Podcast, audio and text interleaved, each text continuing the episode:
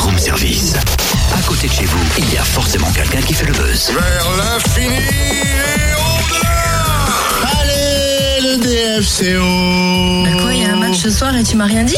Allez, Dalloglio Mais Totem, tu sais bien que c'est la Coupe du Monde Ah oui, c'est vrai. Mais il faut quand même rendre hommage à l'un des mecs qui a failli me faire perdre ma voix cette saison. À ce point-là, c'est vrai qu'on a beaucoup crié « Allez Dijon, allez le DFCO !» Bah Totem, mais si tu lui disais directement, puisque Ah Olivier ouais. Dalloglio est avec nous au téléphone, donc l'entraîneur du Dijon Football Côte d'Or. Bonjour Olivier Bonjour, bonjour à tous. Il faut que je vous envoie une facture de mon médecin pour mes cordes vocales, Olivier Dalloglio. Ça va plus.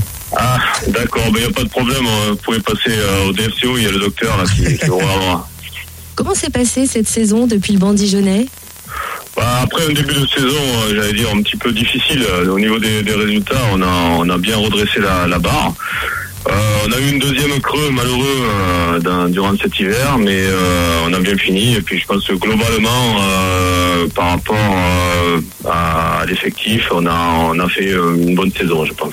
On a senti quand même un, un élan pendant la saison de monter de plus en plus parce que quelque part il y a eu un petit chatouillis aussi de la Ligue 1. Est-ce que depuis le banc Oui. on se rend compte aussi de cette effervescence qu'il y a eu?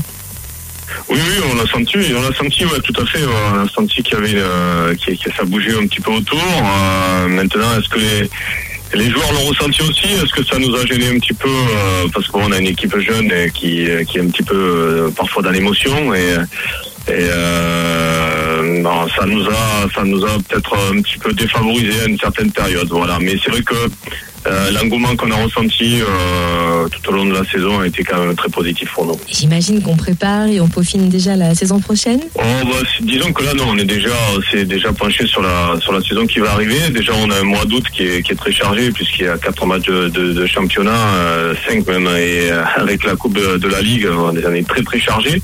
Donc, bon, bien sûr, on s'est penché sur sur la saison qui va arriver très très rapidement puisque nous nous reprenons le, le 25 juin. Et alors c'est vrai que le 25 juin ça rime aussi euh, quelque part avec la Coupe du Monde. Il y aura quand même un œil, j'imagine, passionné sur ce qui va se passer au Brésil.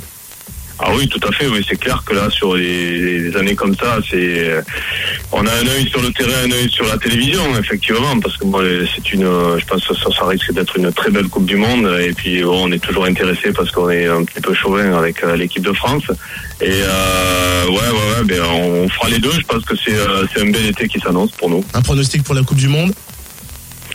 Bah, écoutez, euh, sur la Coupe du Monde, moi je je fonde quand même pas mal d'espoir sur l'équipe de France. Peut-être euh, il n'y en a pas beaucoup, mais euh, moi je suis assez euh, assez euh, positif aussi là-dessus. Euh, après, bien sûr, les équipes comme euh, l'Allemagne et euh, le Brésil qui euh, qui seront certainement dans, dans le dernier carré.